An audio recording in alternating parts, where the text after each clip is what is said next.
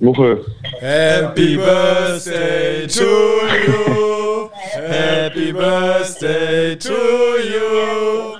Happy Birthday, lieber Gato. Happy Birthday to you. Ja, danke, danke. Alles Gute zum Geburtstag, mein Lieber. Glückwunsch. Ja, vielen Dank. Wir haben gedacht, wir starten heute mal in die Folge mit einem Geburtstagsgruß. Sind aber nach wie vor geizig und haben dir keine drei Punkte geschenkt. Ja, ist sehr gut, ist sehr gut, ist sehr gut. Ihr erwischt mich auch gerade hier am, am äh, Tisch. Es gab noch Torte, so eine Eistorte. Äh, bin ja in Spanien und ja, Beim Scouten? war. Wie bitte? Beim Scouten? Beim Barcelona? Achso, ja, ja, so, so also südlich von Barcelona bin ich. Du bist gerade live im Podcast, Gato, falls, äh, falls du dich fragst, warum wir anrufen. Und äh, welche HSV-Utensilien hast du denn heute alles schon bekommen? Ah, schön. Ja, ich habe heute tatsächlich ähm, erst äh, zwei Geschenke bekommen, und zwar die von meinen Schwiegereltern von, äh, von meiner, äh, wie heißt das, Schwiegerschwester? Nee, keine Ahnung, auf jeden Fall die Schwester von meiner Frau. Und ähm, das war überraschend, überraschenderweise noch kein nicht zur HSV. Ich bin sehr gespannt. Das Geschenk von meiner Frau steht noch aus. Vielleicht Mal ist es gucken, das, das gucken. neue Trikot kann es Ja. noch nicht sein und äh, wir wüssten dann auch noch nicht, welcher Spieler drauf ist, weil es noch nicht erhältlich ist, aber äh, wir sind auf jeden Ja. Fall gespannt, weil das letzte Geschenk, glaube ich, war ein Glatzel-Trikot, ne? Ja, genau. Da, das Und- ist eigentlich voll ins Schwarze getroffen. Und Gato, da weiß ich jetzt doch mehr als du, beziehungsweise das weißt du doch. Wir haben dir doch auch mit Zwillingsherz eine kurze HSV-Hose geschenkt heute. Ja, äh, äh, haben sie mir, haben sie mir, weil ich mit, mit einer Hockeyhose im Stadion war am Sonntag, äh, meinten sie, das können sie nicht so stehen lassen. Äh, wenn mal wieder gutes Wetter ist, dann muss ich doch bitte mit HSV kurzer Hose reingehen. Also äh, und, und nicht nicht mit Hockey kurzer Hose. Aber wer weiß, vielleicht ist ja das Geschenk. Also, ich meine, es, mein, äh, Julia meinte, es ist und meine Frau, es ist nichts ähm, Materielles, also nichts zum Anfassen. Vielleicht ist es ja eine Reise, eine Auswärtsspielreise oder sowas. Okay. Das auch mal richtig. Nach Bayreuth. Nach Bayreuth. Nach Bayreuth. Ja, nach Europa. Nach Gato, Europa nächstes Jahr. ich, ich will nicht zu viel versprechen, aber ich glaube, vielleicht gibt es auch noch nachträglich ein kleines Geschenk, so in äh, Richtung Loge. Vielleicht Ja, äh, macht Holsten da noch irgendwas möglich oder so, aber wir halten dich über den Podcast auf dem Laufenden, ja? Ja, das ist gut. Habt ihr schon ein bisschen was diskutiert oder seid Noch ihr? gar nichts. Das ist gar gerade das Intro, dass wir dich anrufen First und dir. things first. Genau. Ja, Also, hört, hört. wir Ich, hab, starten. äh, ich, Ja. ich, ich, ich war ja im Stadion auch. Also Ja. direkt meine, meine Reise erst, auch war ich auf Sylt, bin dann direkt mit der Bahn, äh, wie du, Moche, früher, mit dem äh, Regional Express, dieses, oder Nash heißt das ja, ne? Diese Schleswig-Holstein-Ticket da, quasi Und- ein Euro-Ticket. Bei uns hieß es immer, bei uns hieß es immer bescheuerten Express, weil man, äh, umso länger man gefahren ist, umso bescheuerter wurde man, weil man natürlich äh, genug Zeit hatte, Alkohol zu trinken. Deswegen war es bei uns immer der bescheuerten Express. Ja, ja, der, das, der war auch leer, aber neben mir saß tatsächlich auch äh, ein HSV-Fan, weiblicher HSV-Fan, muss man sagen, ehrlich, auch um 9 Uhr morgens eingestiegen, alleine, komplett im HSV-Dress und Altona ausgestiegen, das war auch exzellent und dann ja, mit, mit der Bahn dahin. Und ich fand wir- im, Stadion, wir hatten diesmal Tickets 2A, also Ost und ich kam an und die Stimmung war unfassbar, war so 20 Minuten vom Spiel.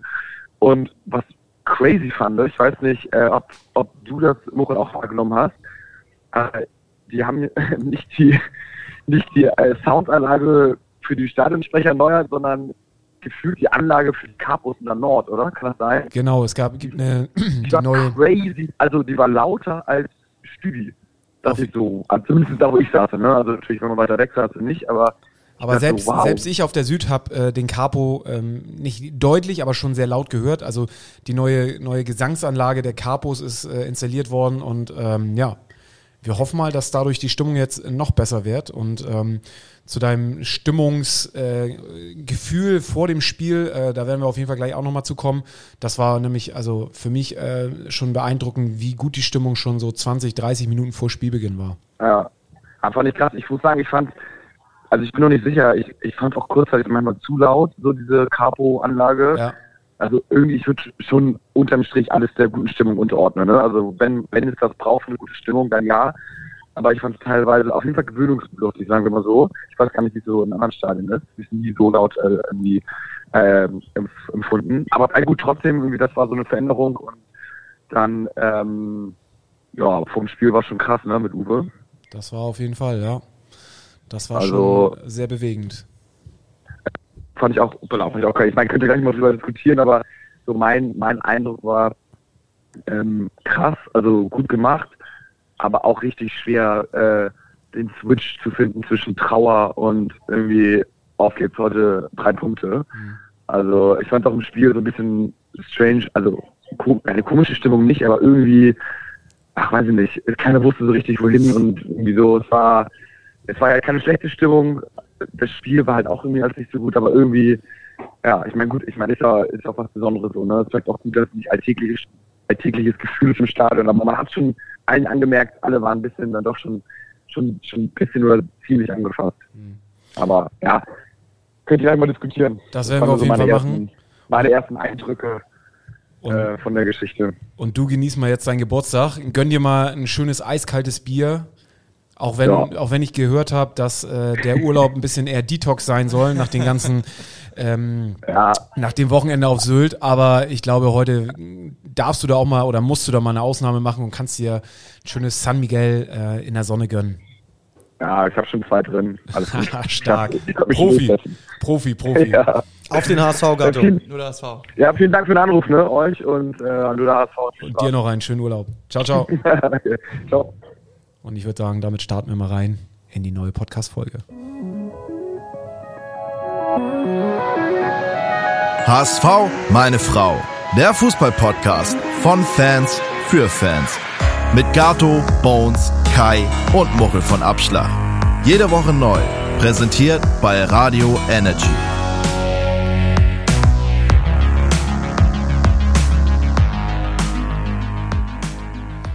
Und damit herzlich willkommen zu einer neuen Folge von HSV!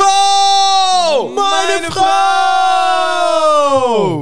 Wie ihr heute schon gehört habt in unserem Intro, ist Gato mal wieder im Urlaub. zu seinem Geburtstag, sei es ihm gegönnt. Und äh, dafür sind aber heute mit dabei Kai, Moin, moin. Bones Hallöchen.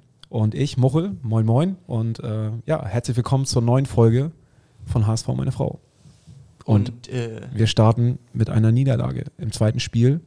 Und nicht nur mit einer Niederlage, sondern vielleicht auch mal äh, vorab mit einer wirklich sehr traurigen Nachricht letzte Woche, nämlich dass uns Uwe Seeler verstorben ist. Wirklich das Idol für den HSV. Ich glaube, es gibt keinen, kein, der so sehr für den HSV steht wie Uwe Seeler.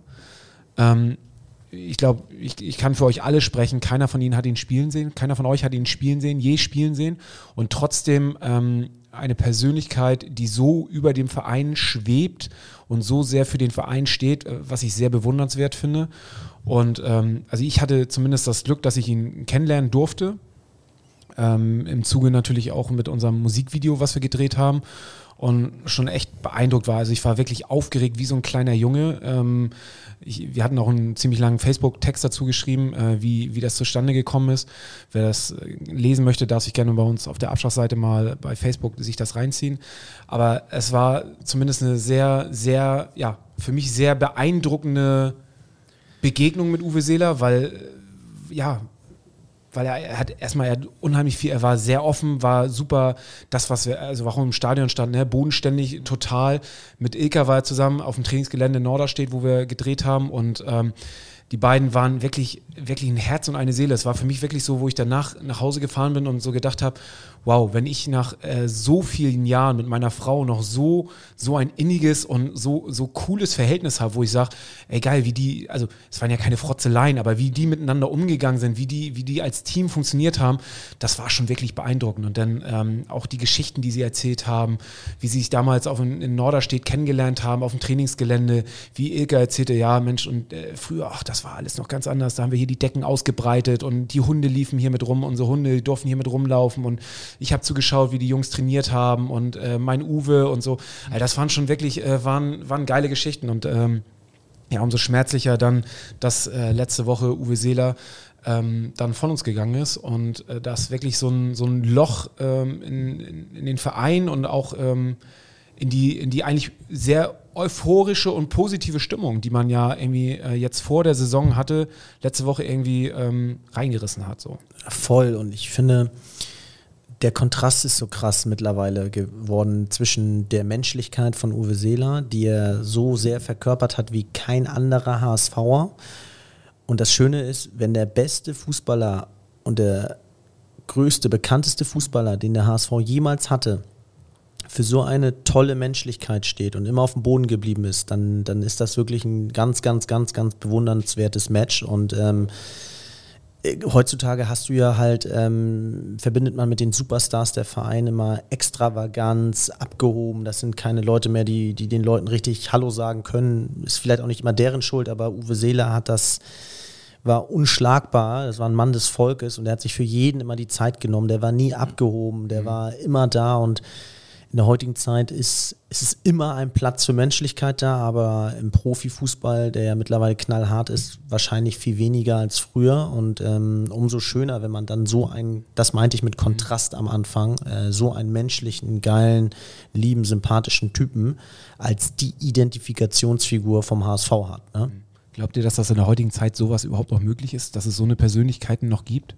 Also, wenn man das mit so, also er war ja nicht nur als Mensch, sondern auch als Fußballer ja wirklich, ähm, wirklich eine, eine, eine Wucht, ne? So, also ähm, ich kann mir nicht vorstellen, dass ein Ronaldo, ein Messi oder Genau, wie sie nicht alle genau, sind, auf ja. so einer Ebene ähm, und Ich glaube, es ist kaum noch möglich, weil weil es zu sehr geldgetrieben ist. Ja, und es, die Gefahr dann vielleicht auch zu groß ist, dass es ausgenutzt wird. Und ähm, die Leute hintenrum, dass dir dann irgendwie so umdrehen, dass du dann in der Kritik stehst. Also wenn du zu offen bist, mit den Leuten nicht zu sehr auf sie einlässt, dass dann viele Leute einfach einen negativen Hintergedanken haben vielleicht. Und deswegen sich auch, auch deswegen meinte ich auch, kann man Messi und Ronaldo vielleicht auch keinen Vorwurf mehr machen in der heutigen Zeit. Die müssen vielleicht aus Schutz abgeschirmt werden. Ähm, aber trotzdem, Uwe war einfach unfassbar authentisch bei dem, was er auch noch getan hat. Also ich möchte vielleicht auch noch eine kleine Anekdote erzählen. Der Junge war ein ehrlicher Arbeiter noch auf dem Feld. Er hat sich in alles reingehauen und ich glaube, wir alle wissen, dass er auch im letzten Lebensjahr vielleicht auch schon abzusehen war, dass es jetzt nicht mehr ganz so lang ist und er ist dann auch immer mal wieder links und rechts die Treppe runtergefallen und war dann eben keiner, der lange lamentiert hat und sich beschwert hat, sondern ist noch, das war einfach in ihm drin, schnell wieder aufgestanden und hat gesagt, ähm, weiter geht's. Eine Sache, die er natürlich auch von, von zu Hause aus, von seinem Vater irgendwie mitbekommen hat. Ne? Also der immer zu ihm gesagt hat, hier Junge, ähm, ich, ich, ich habe es gerade auf Sky, habe ich noch mal eine, in den letzten Tagen natürlich viele Reportagen auch über ihn gesehen, wo er quasi nach seiner Verletzung ähm, seinen Fuß bandagiert, komplett bandagiert mit, mit ähm, einem dicken Fuß und trotzdem auf dem Spiel, äh, aufs Spielfeld gelaufen ist und gespielt hat. Das äh, undenkbar in der heutigen Zeit, undenkbar. Und, so und dann mit der, mit, der, mit der Aussage, naja, sein Vater hat immer gesagt, so, ähm, hier, gejammert wird nicht, ne? Ja, das ist auch eine Zeit, in der er Fußball gespielt oder auch ähm, Fußball gelernt hat, wo Fußball noch ein Zubrot war finanziell. Man hatte nicht viel, man hat nicht viel verdient im Job und ähm, dann hast du die 120 Mark noch gern mitgenommen und du wurdest ja pro Spiel dort bezahlt. Und da, hat, wenn dir ein Spiel 120 Mark bringt, um dann halt vielleicht die Miete oder dir was Gutes zu essen zu leisten, beißt du vielleicht oft mal mehr auf die Zähne, anstatt äh, heutzutage ähm, wo du ja eigentlich mit einem Vertrag Einkommensmillionär bist so, und das eine Spiel dann halt nicht mehr brauchst. Und deswegen, glaube ich, kommt in diesen Generationen um Uwe Seeler, Franz Beckenbauer auch eine ganz andere Identifikation mit dem Verein zustande, weil du bist bei dem Verein geblieben, der dir eine Chance gegeben hat. Und da, äh, ich mag das Wort nicht, aber da konnten auch Identifikationsfiguren noch entstehen, weil man dem Verein wirklich eine gewisse Karriere zu verdanken hat. So heutzutage ist ja durch ähm, Social Media jeder Spieler unabhängig vom Verein eine eigene Projektionsfläche geworden. Jeder kann ja mehr oder weniger sich selber vermarkten und braucht den Fußballverein dahinter gar nicht mehr so sehr. CR7. Ja, Also aber klar. Ja. Und nur mal um die Dimension. Also ich finde, du kannst CR7 dann irgendwo doch schon wieder mit Uwe Seeler vergleichen, weil, ähm, also jetzt auf einer anderen Ebene, und zwar Ja. auf der Ebene, Uwe Seeler war Ehrenspielführer der deutschen Nationalmannschaft. Da gibt es gar nicht so viele. Also wir reden hier wirklich einerseits über das HSV-Idol schlechthin, aber zweifelsohne auch über einen der besten deutschen Spieler, die es jemals gab. Vielleicht auch in einer anderen Zeit, auf einem anderen Niveau, aber somit auch über einen der besten Spieler weltweit, weil die Deutschen immer in der Spitze waren. Also wirklich eine Riesengeschichte. Nee, aber auch, ähm, ich würde ähm, Cristiano Ronaldo da ähm, teilweise mit Seeler vergleichen können, weil er hat, glaube ich, er arbeitet wirklich ähnlich hart für den Fußball Ronaldo, aber Thema Vereinstreue, ich meine, Uwe Seeler hat jetzt nur in Anführungsstrichen eine deutsche Meisterschaft gewonnen und, glaube ich, einen Pokalsieg obwohl er weitaus mehr Möglichkeiten hatte, so, ne? Ähm, während Ronaldo jetzt unbedingt weg will, weil er halt nicht mehr in der Champions League spielt bei Manchester United. Mhm. Also ähm, da merkt man, denen geht es nicht mehr um Verein und Vereinszugehörigkeit und denen ist dann auch gewisserweise der, der Fan egal. Ähm, und deswegen meine ich, dass jeder halt guckt heute, wo der eigene Vorteil ist. Ähm, und dann halt nicht sagt, hm, ich bin auch mal weniger zufrieden, weil mir gefällt wirklich der Verein und die Stadt. Das mhm. gibt es ja heute. So ein Statement hört man, habe ich ewig nicht gehört. Ja. Und so stolz man trotz dieser Trauer und dieser unschönen Nachricht war, umso stolzer war man natürlich auch, was für eine Anteilnahme man das ja. irgendwie weltweit von Vereinen ähm, Uwe Seeler gedacht worden ja. ist, wie Schweigeminuten äh, bei Spielen gemacht worden sind. Auf, also ne, Real Madrid, die einen Post absetzen, ja. irgendwelche großen äh, Beckenbauer, der, der sich, also wo du denkst so, okay, und natürlich auch immer im Zeichen der Raute, weil Uwe Seeler halt für die Raute stand. Und das, äh, so traurig man war, umso stolzer hat es mich dann auch gemacht zu sehen, was Uwe Seeler eigentlich für unseren Verein, für unseren mhm. HSV in die Welt hinausgetragen hat und was für ein Ansehen wir dadurch einfach auch ähm, weltweit erlangt haben. Und umso trauriger, um da jetzt mal so ein bisschen den Bogen jetzt zu, zu, zu schaffen, ähm, war es dann am, am Samstag irgendwie, ähm, als Joe Brauner dann auch noch äh, die Rede gehalten hat, irgendwie im Stadion, äh, was ich sehr, sehr angenehm fand. Also eine sehr, sehr passende Rede im Stadion, äh, wo er noch ein paar Worte über Uwe Seeler gesagt hat. Und da muss ich jetzt an dieser Stelle wirklich mal absolut größten Respekt den Hansa Rostock-Fans irgendwie zollen, weil so sehr im Vorwege irgendwie darüber gesprochen worden ist, wie wird in dieser Schweigeminute, wer, wer, wie werden die Hansa-Fans reagieren. Ähm, Chapeau da ziehe ich wirklich meinen Hut, äh, so sehr ich über Hansa Rostock äh, gerade auch in der letzten Saison, gerade nach unserem letzten Spiel irgendwie äh, und den Vorkommnissen da irgendwie gepöbelt habe, ähm, muss ich sagen, das fand ich wirklich ehrenhaft von den, von den Fans, die, die für Uwe Seeler komplett äh, ruhig geblieben sind, die mit applaudiert haben äh, und die mitgefeiert haben. Also das fand ich wirklich stark und ähm, hat mich sehr gefreut und ähm, ja, war in dem Fall auf jeden Fall ein sehr bewegender Moment. Also muss ich auch sagen, ähm, wir können gleich, haben noch genug zu kritisieren, gerade wenn es um, um die 90 Minuten geht, aber von mir auch, nicht nur an Rostock, an die Rostock-Fans, sondern auch an alle Hamburger. Du merkst, König Fußball ist wieder da. Also sorry, nach der letzten Saison, der Hamburger gibt nicht auf, volle Hütte, ähm, eine unfassbare Anteilnahme an der Trauer von Uwe Seeler mit den, mit den schwarzen Shirts, mit dem Kranz, mit der Stimmung, mit dem, was da auch in den Tagen, in den zwei Tagen davor passiert ist. Ähm, das ist schon aller Ehren wert, finde ich auch. Und muss, gehört ja irgendwo dann irgendwie auch zum Fußball dazu und kann ich nur sagen, toll, äh, ja. was, da, was da passiert ist. Gut, kommen wir mal zum Spiel. Hansa, Bons. Dein ja, Heimatverein. Äh, ich, ich, würde fast sagen, äh, das Spiel begann schon, weil das war das ist der kleine Kritikpunkt, den ich habe an der Stadionshow. Ähm, die Spieler haben sich aufgewärmt. Mhm und dann mussten sie noch eine Viertelstunde der Rede ausharren oder zehn Minuten, mhm. wo erstmal die Muskeln wieder kalt wurden. Ich hätte das von der Orga und vom Anheizen besser gefunden, wenn die Rede vielleicht noch vor dem Aufwärmen äh, gemacht wurde, weil Tim Walter hat ja seine Mannschaft in der Kabine wahrscheinlich heiß gemacht. Mhm. Jungs, die 90 Minuten gehören jetzt uns. Und dann stehst du erstmal da mhm. und hörst dir die Rede an und mhm. holst das Plakat noch hoch und bist wieder eigentlich komplett aus diesem Kabinentunnel raus, in den dich der Trainer gerade reingebracht hat. Da würde ich sagen, dass das ähm, zumindest nicht förderlich war für die ersten Aber ganz ehrlich, musst du als Spieler nicht so motiviert sein, dass du sowas auch, also das äh, geht, also. Weiß ich nicht, also ich habe nicht Profifußball gespielt, ähm, aber du kommst rein, bist gierig und dann ähm, kommst du wieder in diesen traurigen Rhythmus, dass du halt einer Vereinslegende gedenkst. Ne? Mhm. Da hatte ich äh, für, für mich als persönliches Gefühl, mhm. habe ich das als ungünstig. Erwarte ich aber trotzdem als, als Profispieler, dass du so eine, so eine Situation damit umgehen kannst und das ausblenden kannst. Mhm. Und zum, also zum Thema Einheizen, also ich fand die Stimmung war sensationell die schon 20, 25 Minuten vorspielen, mhm. habe ich das mhm. schon lange nicht mehr so laut im Volksparkstadion erlebt, wie da zwischen Hansa Rostock und dem HSV, wie es da hin und her ging, wie da die Stimmung. Und da war auch der Moment, wo ich dachte, no, ich bin mal gespannt, wie das bei der Schweigeminute mhm. oder in mhm. der Situation sein wird. Also das war schon wirklich sehr laut und ähm, habe ich schon lange nicht mehr so im Volkspark gehört. Klimatop, Rasentop. Ja. Also ansonsten stimmten auch alle äußeren Umstände. Ja. Aber kommen wir zum Spiel. Ja, das äh, Spiel lief eigentlich bis zur 80. Minute ähnlich wie gegen Braunschweig leider. Da muss ich jetzt mal einen größeren Bogen spannen, weil es ja jetzt schon zwei Spiele sind, die ein ähnliches Bild gezeichnet haben. Der HSV hatte wieder an die 70% Ballbesitz, 67% waren es diesmal. Und trotzdem wieder ein Chancenminus gegen einen Abstiegskandidaten. Gegen Braunschweig war es letzte Woche ein Chancenverhältnis zu 12 zu 4 für Braunschweig. Und auch jetzt war es wieder ähm, 7 zu 3 für Rostock. Und ähm, bis auf die letzten 10 Minuten hatte ich nicht das Gefühl, dass dem HSV gegen Rostock viel eingefallen ist, gegen diesen Konterfußball, sich in reinstellen und auf Konter setzen. Und das. Ähm, und dabei hat Braunschweig, äh, hat Rostock gar nicht so sehr gekontert, ne? Also da fand ich, war Braunschweig im ersten Spiel deutlich Konter an, also ja. deutlich mehr Konter ja. gefahren. Und ich hatte das Gefühl, es hatte immer so ein bisschen was wie vom Handball. Immer um den Siebener genau. rum. Immer, immer rum den Ball genau. getragen. Immer wieder rum.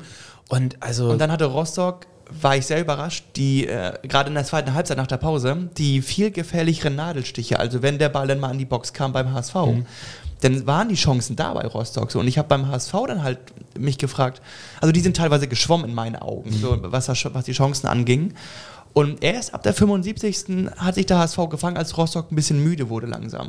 Ja, aber das, das, ist, das ist der Plan. Ne? Also ich glaube, unser Spiel um den gegnerischen 16er herum ist jetzt nicht darauf ausgelegt, dass, ähm, dass wir in den ersten 10 Minuten den Gegner bereits müde gespielt haben, sondern eben, dass die Lücken sich eben auch im Spielverlauf zu einem späteren Zeitpunkt erst ergeben. Also ich würde jetzt zum Beispiel immer sagen, ein 0-0 zur Halbzeit, wo wir viel den Ball haben ähm, ist für mich völlig in Ordnung. Das ist für mich noch kein Kritikpunkt zu sagen, ja, aber ich hätte mir gerne, natürlich wünsche ich mir auch mehr Torchancen, aber das ist schon part of the plan. So. Ähm, und das musst du auch einplanen, dass du, natürlich wehren wir uns nicht gegen frühe Tore, aber das Spiel ist darauf ausgelegt, den Gegner auch müde zu spielen. So, und. Aber war es das letzte Saison auch schon? Ich hatte das Gefühl, dass letzte Saison deutlich mehr Gas zum Anfang des Spiels gegeben worden ist, dass du deutlich mehr auf das erste Tor schon in der Halb ersten ja. Halbzeit gegangen bist es kommt natürlich darauf an, ob es ein Ping-Pong-Spiel wird, ob der Gegner mitspielt oder nicht. Ähm, hatte man vielleicht letzte Saison noch ein paar mehr Mannschaften, die dann auch mehr den Ballbesitz an sich reißen konnten, wie jetzt zum Beispiel Bremen oder Schalke. Ich finde, man hat in den Interviews nach den Spielen schon oft die Rechtfertigung von Walter gehört, dass ihn das jetzt nicht überrascht hat, dass bestimmte Tore später gefallen sind, weil der Gegner dann eben die Lücken aufgemacht hat und müde war. Mhm. Ich sage aber trotzdem, wo ich baue, ich bin also ganz klar, ich, ich stehe immer noch dahinter äh, wir können nicht erwarten, das ist auch der falsche Anspruch, dass wir den Gegner immer in der ersten Halbzeit schon planieren. Das kann mal einmal, zweimal vorkommen, aber hauptsächlich wird es darauf hinauslaufen, dass wir den Gegner eher in der zweiten Halbzeit müde gespielt haben und sich dann die Lücken ergeben. Ähm, wo ich aber ganz bei euch bin, ist, und das fällt echt extrem auf, ist die schlechte Konterabsicherung in dieser Saison. So und ähm, es kann nicht sein, wie einfach man gegen uns sich klare Torchancen herausspielt.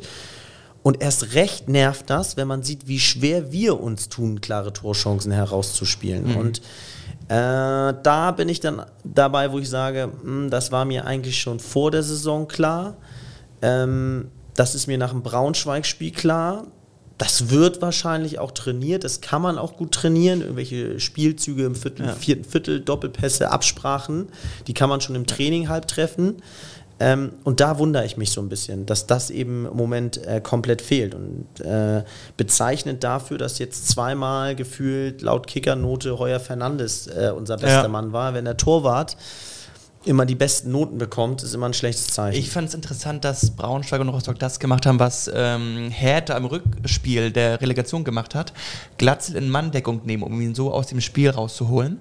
Das ist ähm, mir zum Beispiel gar nicht aufgefallen, aber interessant. Die, die, ja. nehmen ihn in Manndeckung und ich habe das Gefühl mittlerweile beim HSV leider, zumindest jetzt die ersten beiden Spiele, aber auch schon in der Relegation, wenn du Glatzel, also wenn Glatzel keine Torchancen hat, hat der HSV insgesamt keine Gefährlichkeit in der Box. Also da kommt generell wenig Torgefälliges. Gegen Braunschweig konnte er sich nochmal seiner individuellen Klasse zweimal durchsetzen gegen seinen Verteidiger.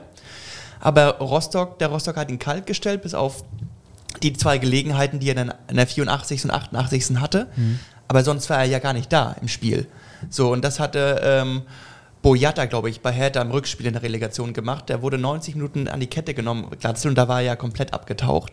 Und ähm, ich frage mich, ob das jetzt, wir reden hier von zwei spielenden Leute, äh, ich würde, ich frage mich da, ob das ähm, da jetzt langsam auffällt, dass du keinen zweiten Stürmer auf dem Feld hast oder eventuell einen Backup oder mit zwei Stürmern nicht spielst und dass es reicht, wenn du deinen eigenen, den einzigen Zielspieler in Manndeckung aus dem Spiel nimmst. Ja, äh, erklär es mir mal bei uns, weil ich sehe es so. Also Bremen und äh, Schalke hat mir jetzt eine äh, Hörerin, eine sehr kompetente mhm. Hörerin mal gesagt. Er hatten letzte Saison auch das Problem, äh, ähm, dass sie auch in der Hinrunde von den Gegnern sehr krass zum Teil auch austaktiert wurden mhm. oder auch mal was getroffen haben, indem jetzt zum Beispiel Glatzel in Manndeckung genommen wird ist doch klar, dass der Gegner auch mal was trifft in der, Entsche in der guten Entsche in Form einer guten Entscheidung.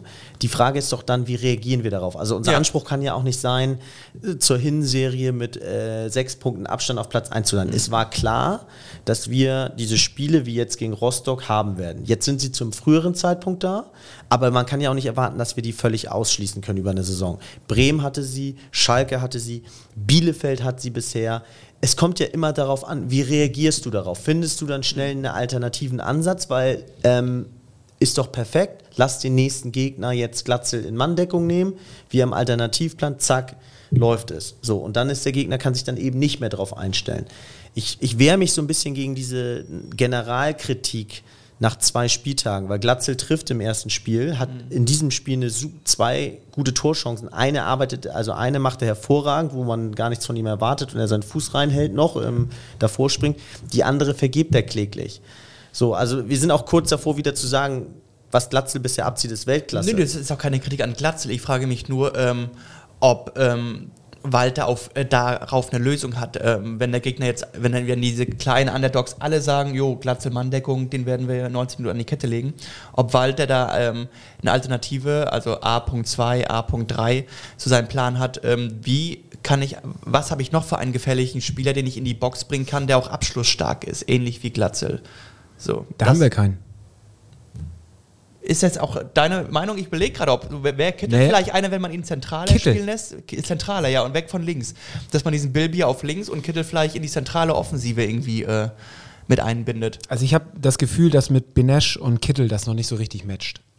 Das ist für mich so, ähm, ich glaube, das muss sich einfach, ich finde, die sind von der Spielanlage sehr ähnlich. Und irgendwie habe ich das Gefühl, dass die beiden zusammen, dass das noch nicht so matcht. Und ich glaube, dass das auch ein Problem ist. Ähm, aber du würdest ihn jetzt nicht als, ähm, nee. Äh, als torgefährlichen Spieler ins Spiel nee. bringen? Nee, würde ich nicht. Und dann haben wir nur äh, Meißner noch, der eigentlich äh, ein Glatzel-Ersatz sein könnte vorne. Also, ja. Also das DFB-Pokalspiel jetzt, äh, da werden wir noch mehr Spielanteile haben. Ja. Das wird, glaube ich, wir hatten teilweise 84 Prozent äh, Ballbesitz. Ja, ne? genau. Ja. Das wird jetzt ein sehr guter Gradmesser sein, weil bei aller Liebe zu Bayreuth, da muss uns erst recht, äh, müssen wir da unseren Plan durchsetzen ja. können. Und ich glaube, da wird die Lösung äh, über Glatzel sein. Also, dass wir da nicht einen alternativen Plan aufstellen, sondern dass wir da einfach sagen, wir bringen, dem, drücken dem Gegner unser Spiel auf ja. und äh, spielen Glatzel frei. Ähm, ich frage mich, ob auch vielleicht die Behebigkeit oder in der Chancenherausarbeitung auch daran liegt, dass ähm, äh, Benesch und Königsdörfer noch nicht so mit dem Walter-System vertraut sind. Also Königsdörfer wirkt für mich auch noch nicht so ganz äh, mhm. integriert, auch mit, mit seiner Arbeit nach hinten. Gegen Braunschweig war die schon mangelhaft. Er wurde jetzt wieder nach 60 Minuten rausgenommen, weil auch gegen Rostock da wieder einiges nicht gestimmt hat. Ähm, also da wünscht man sich ab und zu ein bisschen Jatta wieder zurück. Tatsächlich, ne? ne? ja, ja. Für rechts außen vorne. Finde ich auch, dass er fehlt. Ja. ja. Was sagt ihr zu Haier hinten? Also ich habe ja letzte Folge auch schon gesagt, für mich ist die rechte Verteidigerposition wirklich noch ein ähm, was, wo wir nachstaffen müssen. Ja, also, äh, trotz Leibold? Trotz Leibold. Ja, gut, Leibold ist für mich ein Muheim-Ersatz. Ne? Also, Gegen wen hat Pröger dann der 90. gestanden, als er die Vorlage... War das Haier oder war er schon raus? Mm, Rechts außen. Das... Äh, oh, warte mal, Haier... Nee, Haier hat doch, hat doch durchgespielt. Nee, Quatsch, der wurde in der 82. wurde er gegen äh, Biblica ausgewechselt. Ah, okay, dann war das nicht der den Zweikampf, der verloren hat. Ja, für mich war Heil derjenige, der den Weg nicht mehr zurückgemacht hat. Ne? Also über Heil. Hat ähm, geschlafen da. Der hat, der hat, geschlafen. Der hat geschlafen, beziehungsweise ich, ich hatte es Kai irgendwie schon als Sprachnachricht geschickt. Für mich äh, erinnert er mich so ein bisschen an, an Ito das damals. Haben viele so empfunden, ja. Ja, der reinkam wie so ein Wirbelwind, äh, völlig überpest und äh, irgendwie äh, da Gas gegeben hat auf der, auf der Außen und irgendwie die Spieler versucht hat aussteigen zu lassen. Aber in der Abstimmung nach hinten fehlte es komplett. Genau, also man muss sagen, erstmal Grundsatzidee in meinen Augen völlig richtig. Ähm, du merkst, du beißt dich 80 Minuten fest, spielst dir wenig Chancen aus, freust dich dann über so eine Art Ito-Ersatz Heil. Ähm, Hat er offensiv auch gut gemacht, fand Genau, ich. du Ja, ja, sagst, klar. ey, pass auf, scheißegal, dreimal verlierst du den Zweikampf, aber einmal gewinnst du den entscheidenden Zweikampf und zwar nicht gegen einen, sondern hast zwei aussteigen lassen, schaffst damit die entscheidende Lücke, musst dann nur noch den Pass finden. So. Das finde ich okay, weil anders hat es ja bisher nicht funktioniert gehabt. So. Und ähm, ähm, das hat er dann auch auf Krampf probiert. Das ist ja auch eine Kunst, übrigens, wenn dir das jemand sagt, das dann auch umzusetzen, weil das, das erfordert ja schon immer Mut, wirklich so klar ins Eins gegen Eins zu gehen. Dein Gegenspieler weiß ja, wow, wie der hier steht, der versucht wirklich jetzt hier gerade nur sich durchzudribbeln. Ähm, aber das kostet natürlich so viel Energie und das ist leider total in die Hose gegangen, dass dann natürlich der Kopf gar nicht mehr bei der Defensivarbeit Ja. ist, wenn du dich die ganze Zeit fragst, wie du dich da durchdrücken kannst. Und dann läufst du halt gefühlt vier Sekunden zu spät los und Ja. da Heil jetzt eher kurze Beine anstatt lange Beine hat und nicht der Usain Bolt ist, ist er dann viel zu spät dran und verschuldet somit in meinen Augen hauptsächlich das Gegentor. Kann man, also kann man da sogar Was, noch ein, sorry, was doppelt bitter ist, wenn du im gesamten Spiel schon konteranfällig warst Ja. und dann Ja. die Einwechslung dir nochmal zeigt, übrigens, ich habe auch gepennt im Und, Konter. und da ist jetzt nochmal die Frage, ist das sogar eine Sache, die man Walter ankreiden kann? Weil er hat ja komplett, die ganze rechte Seite hat er ja komplett ausgewechselt. Ne? Also er hat mit, mit äh, Heil für Königsdörfer, dann ist David für Vuskovic gekommen und äh, Biblica für Haier. ja, aber also sorry, wenn ich Trainer wäre, äh, ich würde kotzen, weil Ja, aber kann man, kann man ihn irgendwie anrechnen, aber auf der anderen Seite, also sorry, die Idee ist doch, dass Heil reinkommen soll und offensiv nochmal endlich wünschen sich ja auch alle Fans auf der Seite so. Auf der anderen Seite, dass sie sagen, ey, endlich kommt da nochmal einer, der vielleicht eine Lücke äh, reißt. Mhm. So. Und er sagt ja nicht, reißt die Lücke, aber verpennt dann die Defensivarbeit. Also das ist doch dann irgendwann auch. Ja, aber die Abstimmung in der Defensive passt ja auch nicht, weil keiner so richtig wusste, nachdem Haier hinten rechts raus war, wer jetzt eigentlich hinten, wie, wie sich das eigentlich, im Endeffekt hat das System ja umgestellt. Er ist hinten, ist auf eine Dreierkette gegangen. Ja, Ja, aber aber- äh, da wird es trotzdem eine Erklärung gegeben haben für eine Konterabsicherung. Und ich Ja. glaube schon, dass am Ende die Spieler etwas falsch machen und nicht die Taktik. So meine ich es auch, Schuld weil hat. Walter hatte schon letzte Woche gesagt, als gegen Braunschweig so viele Konter gefressen hatten, ähm, er versteht es nicht, weil die Spieler im Spiel aktuell das Gegenteil von dem machen, was sie auf dem Trainingsplatz einstudieren.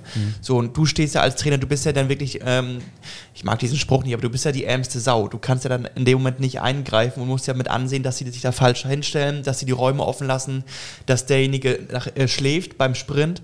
Ähm, das kannst du im Training, kannst du die zusammenscheißen, aber in den 90 Minuten bist du ja wirklich machtlos am Seitenrand und ähm, Im Training pfeifst du im Zweifel ab. Ja. Pfeifst du die Situation ab und sagst, stopp, Ja, bis hier nicht genau. weiter. Und so. der- Trinkpause wäre jetzt Ja, noch das ja, Ding. ja. du stehst ja äh, wirklich genau. dann da machtlos und du siehst schon zweiten, im zweiten Spiel in Folge, dass die nicht das machen, was du als Trainer in der Trainingswoche mit ihnen durchgehst. So. Und da ist die Frage, nehmen sie das gerade nicht an oder denken sie, dachten sie wirklich jetzt dieses utopische Ding, wie, das, dieses Ding hier wird ein Selbstläufer mit dem Aufstieg dieses Jahr. Also ich verstehe selber nicht, was da gerade in der Defensive äh, nicht passt. Ich fand insgesamt auch das Spiel total zerfahren. Ne? Also ich fand, es war unheimlich viel von Unterbrechungen. Ne? Du, hattest, du hattest zweimal eine Trinkpause. Das fand ich unnötig. Zweimal völlig übertrieben in meinen Augen. Ja, aber- Boah, das- das fand ich auch. Also, und ich fand, da hat der Schiri, äh, wie gesagt, keine Ausrede, ne? Aber Ja. für mich einfach ein Fakt, den man erwähnen muss. Wie oft, also sorry, acht Minuten Nachspielzeit, Ja. da muss man gar nicht mehr sagen. Da gibt es ja anscheinend genug Unterbrechungen. Gab's Ja gut, klar, es gab natürlich die lange Verletzungspause von Vuskovic, Vuskovic der sich den Daumen ausgekugelt hat Richtig, und jetzt das Daumenband Ich gerissen finde, ist. der Schiri hat nie einen Spielrhythmus Genau, aufkommen lassen. genau. Das Spiel Und für ist die wen ganze- ist das scheiße? Für die Mannschaft, die die ganze Zeit versucht, Ja. durch einen Rhythmus mal über links, mal über rechts, über Spielverlagerung mal eine Lücke zu schaffen. Aber wenn du immer die Mannschaft, die gegnerische Mannschaft nach links verschiebst, dann wieder nach rechts, Abpfiff, Genau. dann stellen sie sich wieder. Mhm. So, und du kriegst ja auch ständig wieder eine Luft rein. Also du wirst ja dann auch, hast ja mehr Genau. Zeit, dich zu erholen und so weiter. Das ist nur scheiße für den HSV. Hat der Schiri in meinen Augen auch nicht gut gemacht. Hätte man viel flüssiger gestalten können, das Spiel. Ja. An ein, zwei Stellen nicht, da war er machtlos. Aber das sind so Sachen, die spielen uns jetzt nicht gerade in die Karten. Ja, klar. Soll überhaupt keine Ausrede sein, aber gebe ich dir vollkommen recht. Auch äh, ein, zwei Situationen, wo der HSV das Spiel schnell machen wollte und gleich gespielt hat, was er wieder zurückgepfiffen hat. Ähm, das waren so Sachen, die haben mich, hatten mich auch tierisch genervt, weil der Spielrhythmus überhaupt nicht richtig zustande gekommen ist. Und immer, sobald er irgendwie gerade kam, so wie der irgendwie unterbrochen worden Ja. ist, Verhoog, der irgendwie ähm, ständig irgendwie nur am Lamentieren war und äh, Also sein Spiel, ne? Ja, also ge- gerne auch mal ähm, an der Grenze zur roten Karte ein bisschen Ja. kitzeln. Dann hat ihn ja, wurde ja auch irgendwann rausgenommen, aber ähm, gern mal ähm, auch ein bisschen härter einsteigen, dass so eine Unterbrechung auch nicht nur 10 Sekunden, sondern wirklich mal so 30, Mhm. 40 Sekunden dauert. Ne? Damit machst du auch was kaputt. Und äh, wie ich schon gesagt habe, der Schiri hat dazu seinen Teil beigetragen. Die zwei, drei Dinger, die dann endlich mal gut aufs Tor kommen, unter anderem von Glatzel, hält dann Kolke auch sensationell. Ist für mich, äh, kriegt hier eine 2-0. Ist für mich eine 1-5, weil kriegt gar nicht so viel auf Tor, aber wenn er was auf Tor kriegt, äh, Ist er da, ne? unfassbar da. Also, ja. Ich glaube, er ist tatsächlich auch einer der größten Torwerte in der, in der, in der zweiten Liga. Da hat es mich immer so ein bisschen genervt, dass da die Flanken immer so direkt vors Tor geschlagen worden sind, wenn sie kamen, die er dann doch irgendwie runtergefischt hat. Das sind so Sachen, weiß ich nicht, ob man sowas im Vorwege irgendwie noch ähm, angesprochen hat, aber ist mir auf jeden Fall aufgefallen. Wer, wer mir auch aufgefallen ist, ist natürlich Reis. Äh, für mich wieder, äh, für mich Ja, Man, Man of the stark, Match. ja. So, wie so ein Michelin-Männchen, der irgendwie überall war und versucht hat und sich die Bälle ge gezogen hat und äh, für mich wirklich, wirklich ein Lichtblick. Also ja, für mich auch. Also eher die ersten 70 Minuten. Ich fand Ja. zum Ende hin ein bisschen äh, klar hat die Kraft auch Kraft nachgelassen. gefehlt. Ja. Aber für mich im Moment mit Vuskovic ähm, so ein bisschen der zentrale Spieler beim HSV. Giovanni Monaco schreibt uns bei Instagram, ähm, lieber einmal verlieren und einmal gewinnen als zweimal unentschieden. Ja, finde ich auch, habe ich auch im Spiel überlegt. Also, ich habe mir gedacht, das wird doch jetzt wieder so ein typisches Unentschieden. Dann jetzt lieber mal alles riskieren und was Neues machen. Letzte Saison haben wir diese Spiele irgendwie dann immer unentschieden gespielt. Ähm, klar, ist jetzt noch schlechter gekommen. Aber nochmal, Bremen musste sich letzte Saison einstellen, Schalke musste sich einstellen, Bielefeld geht hier runter. Also es ist ja jetzt nicht irgendwie so, dass der HSV jetzt der große Dumme ist, der jetzt irgendwie wieder mal nichts peilt, sondern dass es einfach darum geht, Lösungen für die Probleme zu finden, die dem HSV jetzt äh, in den ersten zwei Spielen klar aufgezeigt Aber da, wurden. da ist ja gerade auch meine Frage, die ich irgendwo ich noch keine Antwort finde. Mm, Du hast den Kader mehr oder weniger zusammengehalten. Die Mannschaft kennt das System seit einer Saison. Und warum treten jetzt immer noch diese Probleme auf? So, der Kader weiß ja. äh, Also stellst du Walter jetzt schon in Frage? Nein, das nicht, aber ähm, ich frage mich, du hast jetzt, also bist jetzt seit knapp anderthalb Jahren mit Walter dabei oder ein Jahr, drei, vier Monate. Ähm, du kennst die Taktik, hast es auch schon in der Liga erprobt, bist weiter mit der Februar gekommen, hast noch, noch eine Sommerpause gehabt, um das noch, zu noch mehr zu vertiefen mit dem gleichen Kader. Und ähm, trotzdem knackt es da hinten in der Abwehr irgendwie und brennt lichterloh. Und wir reden hier nicht irgendwie von irgendwelchen äh, geilen Mannschaften, die, die hier ein Offensivfeuerwerk abbrennen. Das sind zwei Abstiegskandidaten, die um ihr Überleben kämpfen und ähm, die einfach mit einer ganz simplen Kontertaktik ähm, die ähm, Vierer- oder Dreierkette vor Probleme stellt. Ne? Ich will jetzt nicht die Offensive kritisieren, darum geht es nicht, aber ich frage mich wirklich, es kann ja nicht sein, dass wir ständig so, äh, also schwimmen, wenn der Gegner anläuft in einem Konter. Also du musst doch mal so einen Konter in der Mittellinie abfangen können. Was würdet ihr denn jetzt gegen Bayreuth anders machen? Also was würdet ihr sagen, ähm, muss sich ändern? Klar, gewinnen, das ist eine Sache, aber ähm, würdet ihr zum Beispiel einfach mal versuchen, äh, Benesch mal draußen zu lassen und die Achse Leibold und Kittel irgendwie über, über links ähm, Ich würde Küttel mal draußen lassen, weil ähm, die Verstärkung oder die, dieser neue Aufbruch, den er äh, uns versprochen hat oder auch vielleicht sich versprochen hat, den konnte er zumindest in den ersten zwei Spielen in meinen Augen nicht erfüllen oder nicht bringen. Warum nicht mal diesen Bilbia von Ingolstadt? Also Vuskovic wird auf jeden Fall, äh, hat ja tatsächlich auf die Daumen gebissen, kann man in dem Fall sagen, Ja. ähm, weil er äh, sich den äh, Daumen getaped hat, sei er irgendwie zwischenzeitlich, er hat sich ja echt vor Schmerz gekrümmt und hat ab Mittwoch äh, startet er wieder mit dem Training, also der wird auf jeden Fall fit Ja. sein äh, gegen Bayreuth, aber ansonsten, ja, äh, Kittel, Wo man, weil man auch sagen muss, ähm, wenn du ohne Vuskovic spielst ähm, und trotzdem gegen Bayreuth zu kämpfen hast, also ich glaube, es Ja. hängt nicht an Vuskovic, ob du gegen Wollen wir es hoffen, wollen wir es also hoffen. sollte nicht an Vuskovic hängen, ja. bin gespannt, wie wir am Montag hier äh, sitzen und über, obwohl ich am Montag, äh, kann ich jetzt schon sagen, nicht da bin. Also wahrscheinlich äh, müsst ihr die Folge ohne mich machen oder wir werden am Dienstag, weil ich bin ähm, bei unserem ehemaligen Trainer in Frank Pagelsdorf Nee. in Miami. Christian Titz äh, in, Magdeburg? in Magdeburg und schaue mir Magdeburg gegen Frankfurt an am Montag ähm, im DFB-Pokal. Äh, Finde ich ein Klassiker, ein geiles Spiel. es gibt Gerüchte, dass La Soga zu Magdeburg wechselt. Ne? Tatsächlich, Das ja. wäre so geil. Mit Ito auch schon und Quateng. ja. Da mache ich mir Sorgen, dass die aufsteigen. Ja, er wird seine Buden da machen. Da äh, würde man, also glaube ich schon. Also er ist ja wieder ablösefrei ähm, oder beziehungsweise hat gerade keinen Verein. Er ist arbeitslos. Ja, und ähm, ich glaube, mit Titz kam er auch ganz gut klar. Man kennt sich, also why not? Also, Ja, ja. ja, Ich habe auch eine andere Theorie. Ähm, was heißt Theorie? Einfach mal eine Frage, wie ihr das seht. Wir haben jetzt zwei Spieler, äh, also einen Bundesligaspieler, Benesch, der irgendwie 25 oder 24 ist und der von Eberl vor vier, fünf Jahren, als er nach Gladbach kam, als das größte Talent Europas gehandelt wurde. Ähm, er wurde zwischenzeitlich nach Augsburg verliehen und nach Kiel, daher kennt ihn Tim Walter auch. Hat nie den Durchbruch bei Gladbach geschafft.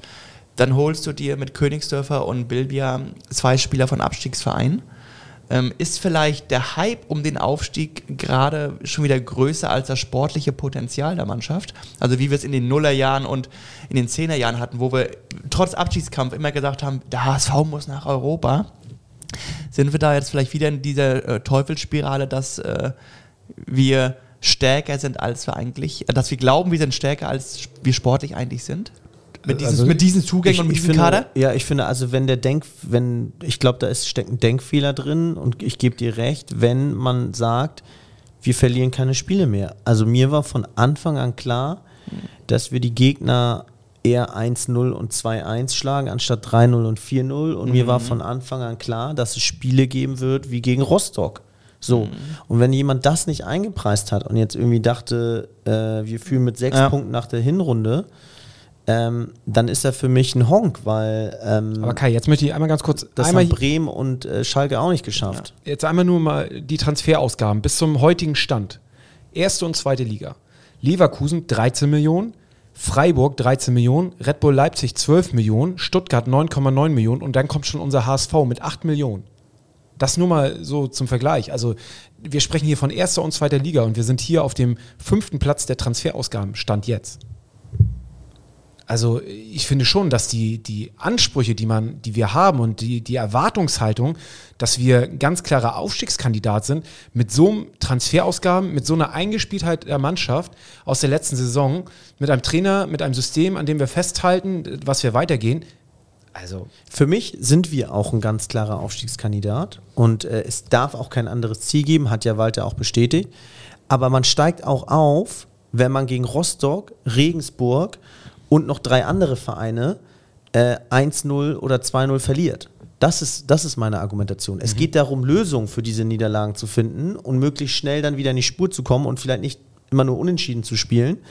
Aber Niederlagen gehören ja auch in der Aufstiegssaison dazu. Das meine ich. Aber ähm, das ist ja meine Frage, das sportliche Potenzial. Glaubt ihr, wir haben die Spieler sind, also der Kader ist ein Aufstiegskader oder ist er einfach mittlerweile ein Kader, der nicht stärker als Düsseldorf, ähm, was, ist, was kreucht da noch rum? Äh, vielleicht Kräuter Fürth, Hannover.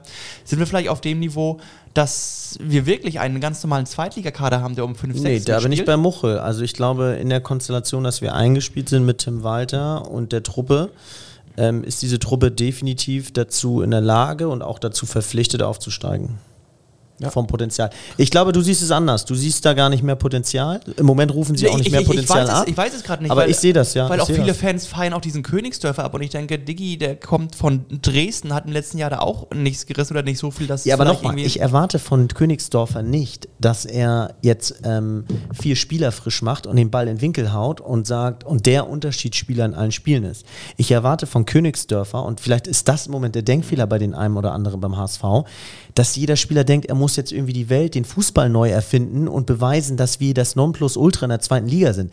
Bullshit. Die sollen sich genauso weiterhin auf die Konterabsicherung äh, fokussieren und darauf fokussieren, dass sie ihre Zweikämpfe gewinnen. Und dann können sie ihre letzten 20 Prozent, weil ich eben glaube, dass sie die Qualität haben, oder ihre letzten 10 Prozent, darin, darein investieren, dass wenn sie ihren Gegenspieler weggeackert haben und das System äh, sauber gestellt haben, dann können sie sich mit den letzten 10 Prozent darauf konzentrieren, irgendwie einen Unterschied zu machen und ähm, irgendwie eine offensiv, gelungene Offensivaktion zu bringen. So, das ist meine Einstellung zu Königsdörfer. Mehr habe ich noch nie, würde ich niemals von so einem Spieler verlangen. Weil ich denke, bei 8 Millionen Transferausgaben erwarte ich von den Neuzugängen, dass sie unser sportliches Level insofern anheben, dass du so ein Rostock auch mal 2-0 wegspielst oder so ein 3-0. Das- wird ja Saison, aber wird ja diese Saison auch passieren. Wird ja passieren, aber es kann ja nicht die Regel sein. Wir werden hundertprozentig ein Spiel in dieser Saison 3-0 gewinnen. Und vielleicht auch zwei oder drei. Aber es kann ja nicht die Regel, der Regelanspruch sein. Und ein 3-0 gegen Hansa Rostock hätte mir bei Tipico zumindest sehr geschmeckt. das kann ich an dieser Stelle mal sagen. Ähm, ja, kommen wir mal zum Kicktipp, oder? Wir, wir, reden uns hier, es ist der zweite Spieltag und wir reden uns hier schon in Rage und es gibt so viele Themen, die wir eigentlich noch beackern könnten, über ja. Mutzel, über Banner, Plakate im Stadion und und und. Ähm, oh, da hatte ich mal eine Frage an dich bei diesem Plakat, äh, das wollen wir jetzt hier nicht zitieren. Wird da ähm, intern abgestimmt? Schlägt da jemand was vor, was für ähm, Banner-Schriftzüge dort oder entscheidet da eine kleine Gruppe oder äh, wie findet da die Ent Entscheidungsfindung statt, welch, welche ähm, Bannersprüche ähm, dort präsentiert werden? Ehrlicherweise kann ich dir das gar nicht so richtig sagen. Also ich glaube, dass das tatsächlich ähm, eine Sache war, die irgendwelche Leute äh, okay. gemalt haben und ähm, dann hochgehalten worden mhm. ist und so gar nicht so richtig wusste, was da drauf steht. Und ähm, ich glaube, so viel kann man sagen, es war vielleicht nicht der passendste Moment. Ähm ja, generell äh, an so einem Tag ähm, mein einen Banner hochhalten zu müssen, egal was der Inhalt ja. ist, äh, oder den Gegner zu verschmähen. Die, äh, die, Nordtribüne sollte eigentlich Uwe Seeler alleine gehören, empfand mhm. ich so. Und äh, da hat überhaupt kein anderes Banner was zu suchen gehabt. Ich finde noch ein ganz kleiner lustiger Side-Fact, den man auch mal einbringen kann. Äh, die Capos hatten ja, glaube ich, ein Treffen, was heißt glaube ich, hatten ein Treffen mit den HSV-Verantwortlichen in so einem Raum. Und da wurde sich nochmal gegenseitig gefeedbackt, auch äh, gegenüber Stübi, äh, was einem, was so die Wünsche wären in der, in der Vorbereitung zur Stadionshow, was, wo man irgendwie den Räumen geben soll für ihre Fangesänge und die Unterbrechung machen muss. Und ganz oben auf der Liste, und das finde ich schon wieder Weltklasse, der Capos, äh, was sie wirklich derartig aufgeregt hat, war, dass beim Auswärtstrikot ähm, zu viele grüne, zu viel Grün auf dem Trikot bei zum Teil Sponsoren drin wäre, Hanse Merkur. Oder Pop oder sowas. Bei Pop, Salat. genau. Das, das, da wurde das Logo dann eben nicht so gut angepasst und äh, dass das zu Werder Bremen-like wäre und das ist ein absoluter Skandal für die Jungs und das finde ich dann irgendwie schon wieder sympathisch, dass äh, auch solche Dinge ja. dann akribisch angesprochen werden. Also da, man merkt, man macht sich wieder 24 Stunden am Tag Gedanken über den Fußball. Ja, so soll es sein, so soll es sein. Wie habt ihr bei Tipcap abgeschlossen? Kicktipp? Ich bin noch nicht drin. Hab's du bist noch nicht, immer noch nicht. Ah. Van Hesen Tobi hat sensationell 33 Punkte und führt damit. Wow, 33? Äh, nicht an diesem Spieltag, aber insgesamt und führt damit äh, die beiden Gruppen an. Und äh, Catchmaus geiler Name, ähm, hat äh, alles richtig getippt diesen Spieltag, bis auf den HSV und damit 23 Punkte gemacht. Also mehr Punkte an einem Spieltag, äh, wow. als ich insgesamt habe. Also ähm, das, ich bin ja oben dabei. Tatsächlich? Ja, ich bin Inside Gremnitz, also ah, das mit 28 Punkten auf dem 13. Platz. Genau. Stark. Ich muss nur zusehen, dass ich immer pünktlich meine Tipps abgebe. Ne? Ich habe mir diese Hast Saison die ganz viel vorgenommen. Ja, ich habe die App. Die erinnert dich daran. Hat Wenn du es einstellst, okay, ne? Wenn du es einstellst. Ja, ja, aber das äh, werde ich ganz akribisch machen und ähm, ich habe richtig Bock. Ja, auf jeden Fall. Also ähm, Steffi, die äh, Gewinnerin der letzten, ja. letzten Jahres, war zwischenzeitlich auch wieder auf dem ersten Platz, wo ich dachte so, oh, oh, oh. Also, ähm, Steffi die, 1986, oder? Nee, einfach nur Steffi. Okay. Ähm, ja. Dachte ich schon so, die hat irgendeinen Hack gefunden, irgendwie so ein, äh, wie man äh, bei Kicktip ähm, anpassen kann während anpassen des Spiels. Kann, ne? während des Spiels noch, aber ich sehe sie, sie ist schon wieder auf Platz 7, ja, ja, von Platz 1 auf 7. Solltest du den Titel verteidigen, äh, schenken wir dir einen kleinen Pokal. Dann gibt es einen großen Pokal, also. Ja. Mit Plakette. Auf jeden Fall. Ja, äh, Wochenende äh, Bayreuth, DFB-Pokal. Ähm, der kürzeste Weg nach Europa, wie Gato jetzt sagen würde. Ähm, sechs Spiele wieder, ne? Sechs Spiele. Ja, kommen auch positive Erinnerungen hoch, oder? Also ja. letzte Saison DFB-Pokal, Bombe. Ja. Freue ich mich natürlich auch, wenn es dann in der zweiten Runde wieder ein Heimspiel gibt, was immer irgendwie ganz geil ist im eigenen Stadion. Also ähm, muss man jetzt gewinnen, gibt es keine Ausreden. Definitiv. Bayreuth, ne? Und DFB-Pokal immer ein ganz sicheres Ding, um bei Kicktip auch wirklich ein bisschen Geld zu machen. Ja, äh, großer Tipp, ähm, äh, mache ich seit Jahren so. Immer diese ähm, äh, Matches mit den größten Klassenunterschieden, irgendwie, wenn der Erstligist gegen den Sechstligisten spielt, mhm. da immer gerne so über Torwetten plus fünf oder sowas. Mhm. Ähm, da gibt es dann halt auch wirklich Viererquoten, davon machst du drei, vier, fünf Spiele in Kombination mhm. und setzt 200 und da hatte ich dann auch schon mal so 3000 Euro gewonnen ah. durch eine Übertorwette, weil meistens ähm, schießen nicht da die Erstligisten so mit zum 6-0 äh, für eine Saison warm. Ne? Ähm, Apropos Geld gewonnen. Kann man das fast nochmal aufmachen? Ja. Bones, wie schätzt du es ein? Gewinnt Mutzel noch ein bisschen Geld dazu? Oder? Boah. Ich glaube, Mutzel ist bisher Minusgeschäft bei, Kick, äh, bei Tipico, oder? Ja, das ist also. Hast du schon getippt? Äh, gewettet die äh, für, für, für Bayreuth? Für Bayreuth? Nee. Jetzt ging es ja erstmal um Mutzel. Äh, Mutzel, Mann. Ach, Mutzel, ach so. Ob Mutzel- Ah, ich war gerade bei Muchel. Sorry, Nee. sorry. Ja, äh, ganz kurz zusammengefasst, ähm, in einem Satz, die Kündigung war ungültig, hat das Arbeitsgericht entschieden. Ähm, der HSV wird dazu verdonnert, Mutzel weiter zu beschäftigen, bis, aufs bis auf weiteres. Also Mutzel hat tatsächlich von eine Zahlung von bis zu einer Million Euro gefordert und irgendwie die Entfristung seines Vertrags. Ja, Ja, genau. genau. Bones, erklär einmal, eine Million kommt zustande wie, weil hast du ja, weißt du ja ganz genau, arbeitsrechtlich, wie sich Genau, das ich Gehalt mach mal hier, ich habe das mal in unserem Chat nochmal auseinander äh, Also tatsächlich. dividiert, also jetzt nicht im juristischen Fachjargon, sondern wirklich, äh, wie man das wirklich ungefähr berechnen kann. Also, wo habe ich das hier gemacht? Da haben wir es. Bones, der Mann In der der Zahlen. Regel gilt die Faustformel ein halbes Monatsgehalt mal die Anzahl der Jahre, die man im Unternehmen war. So, nehmen wir an, ähm, Monatsgehalt sind Mo- 28.000. Nee, nee, also, weißt du das? Ja. 28.000? Ja. So, dann äh, nehmen wir 14. 14.000 mal die Jahre, die er beim HSV war, mal 3. So, wären 14.000 mal 3. Ja, es ist auf jeden Fall sind 42.000. So, und, und, und, nicht eine und, Million. und dann, dann, dann, dann musst du halt noch einfließen lassen ähm, durch die Aussagen, das ist ja auch ein Punkt äh, in der Anklageschrift gewesen, die Bold gemacht hat, ähm, dass Mutzel in einer Nähe der Mannschaft im operativen Geschäft so nicht funktioniert. So, das heißt, du zerstörst seinen Ruf in der ganzen Branche und ihm gehen ja fiktive zukünftige Einnahmen verloren. Die, äh, und die preist du ja auch mit ein. Was hätte er denn verdient, wenn er woanders wieder eine Beschäftigung gefunden hätte? So, und da kann man dann plus zukünftige Einnahmen, die er woanders verdient hätte, auf so eine Entschädigungsforderung, die realistisch wäre, so auf 300.000, 400.000. So, und er hat jetzt eine Million gefordert plus Weiterbeschäftigung oder zumindest, dass Bold ähm, die Aussagen zurücknimmt, die er öffentlich getan hat. Ich glaube, Mutzel war nie an einer Einigung interessiert, ähm, sondern er wollte vor Gericht gewinnen und hat einfach die Million einfach behauptet, weil er genau weiß, der HSV hat nicht das Geld und auch So nicht, auch, ja. und, und er war nie gewillt ähm, und wird nicht in der Lage sein, die Million zu zahlen. Deswegen sagte er, okay, wenn ihr eine Abfindung wollt, dann eine Mille. Ähm, weil er wusste, der HSV zahlt es nicht. Und er wollte wahrscheinlich in meinen Augen den Sieg vor Gericht, den juristischen Sieg, dass äh, das Gericht sagt, lieber HSV, bezahlt ihn weiter und ähm, die Kündigung war ungültig.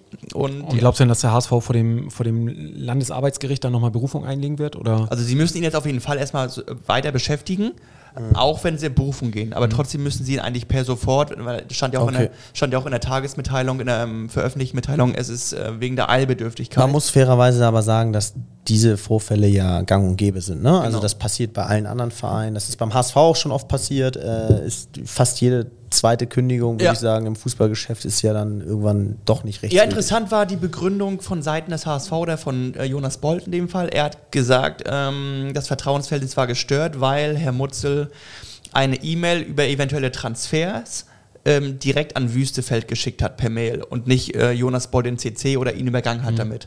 So, und ähm, da sagt er, warum schickt er es an den Finanzvorstand? Ich bin für die sportliche Leitung zuständig und da hat Jonas Bolt gesagt, da ist für mich dann kein Vertrauen mehr da, weil ich werde ja gerade effektiv rausgenommen aus dem Kommunikationsweg über eventuelle Transfers. Das Gericht sagt, ähm, nur weil man in einer E-Mail übergangen wurde, ist das keine Grundlage, um einen Menschen oder einen äh, Aber zu es, es zeigt natürlich, was da im Argen ist und was da im letzten Genau, Jahr natürlich genau. mit, mit, mit, diesem, mit dieser Konstellation Wüstefeld und äh, vielleicht kann man es so auch nochmal festhalten, seitdem Wüstefeld da ist, ist sehr viel Unruhe wieder da. Ähm, in, auf allen Seiten und Also Wüste klopft sehr viel auf, ne? Ja. Also sowohl an Personalkosten und generell an irgendwelchen Kosten, die der HSV wohl ähm, hat. Er will ja selber wohl auch irgendwie bis zu 125 ähm, Arbeitnehmer, wenn es passt, irgendwie rausschmeißen. Schlankere Strukturen will er einpflegen. Da sagt Jonas Bold, nein, wir haben hier wirklich Arbeitnehmer, die den Verein lieben und leben. Und die haben alle Und ihre voranbringen. Berech- Und die haben alle ihre Berechtigung in diesem Verein hier zu arbeiten, ne? Und ähm, und es wurde klar, wenn man zwischen den Zeilen liest, äh, sagt man, in allen Foren wird das gerade geschrieben, ähm, wenn die Begründung war, dass Jonas Bolt sich hintergangen fühlt, nur weil eine E-Mail an Thomas Wüstefeld ging und nicht an ihn. So, dass ja offenbar keine Kommunikation mit Wüstefeld und Bolt an sich stattfindet. Also dass da wirklich zwei Lager sind in diesen zwei Vorständen, dass du auf der einen Seite Wüstefeld, Jansen und Mutzel hast, auf der anderen Seite Tim Walter und Jonas Bolt, dass du wirklich diese alte Lagerbildung wieder hast. Was schade ist, weil du hast neben dem Sportlichen jetzt wirklich noch einen strukturellen Graben dort in der Vereinsebene. Ne? auf jeden Fall. Und ähm, ich hoffe, es wird schnell beigelegt, weil das über eine ganze Saison ähm, blockiert ja auch Kapazitäten, auch für Jonas, der ähm, Transfers tätigen darf noch bis September. Und wenn du dich mit so einem scheiß Nebenkriegsschauplatz wegen Arbeitsrecht und sonstigen Krimskrams auseinandersetzen musst und eventuell immer Angst haben musst, dass dir einer im Vorstand jedes Ding, was du vielleicht irgendwie verkacken könntest, in Form eines Messers in den Rücken jagt, um dich aus dem Vorstand zu jagen. Du bist ja nur unter Druck und musst hinter dich gucken. In diesem Sinne, nur der HSV. Ja, da hilft nur Siegen. Auf jeden Fall. Da Und hilft das am Sieg. besten am Samstag schon? Nee, am Sonntag. Bayreuth, Samstag? Äh, äh, Samstag. Ja, Samstag, Bayreuth und in zwei Wochen wieder Heimspiel, äh, Heidenheim, Heidenheim, kommt. genau. Ähm, das ähm, kann man, glaube ich, sagen, das erste Spitzenspiel, ne? Ich lege mich fest, ich war selten so sicher. Ich sag ähm, sechs Punkte aus dem DFB-Pokal und dem nächsten Ligaspiel. Wenn nicht, ex ich hier ein Bier. Wenn ja, habe ich Kohle gemacht. Ich äh, sag euch vorher noch, wie viel ich gesetzt habe auf diese zwei Siege. In diesem Sinne, Oh, eine Frage noch, letzte Ah. an euch. na? Kommt noch ein Spieler? Ja. ja. Glaubt ihr? Ja. Ja. Und ich hoffe auf einen rechten Verteidiger. Kein Stürmer? Ja, würde ich jetzt nicht Nein sagen, aber meine Priorität, also Prio wäre auf jeden Fall auf einen Okay. rechten Verteidiger. Ja, dann. In diesem Sinne, nur der HSV. Oder HSV. Nur der HSV.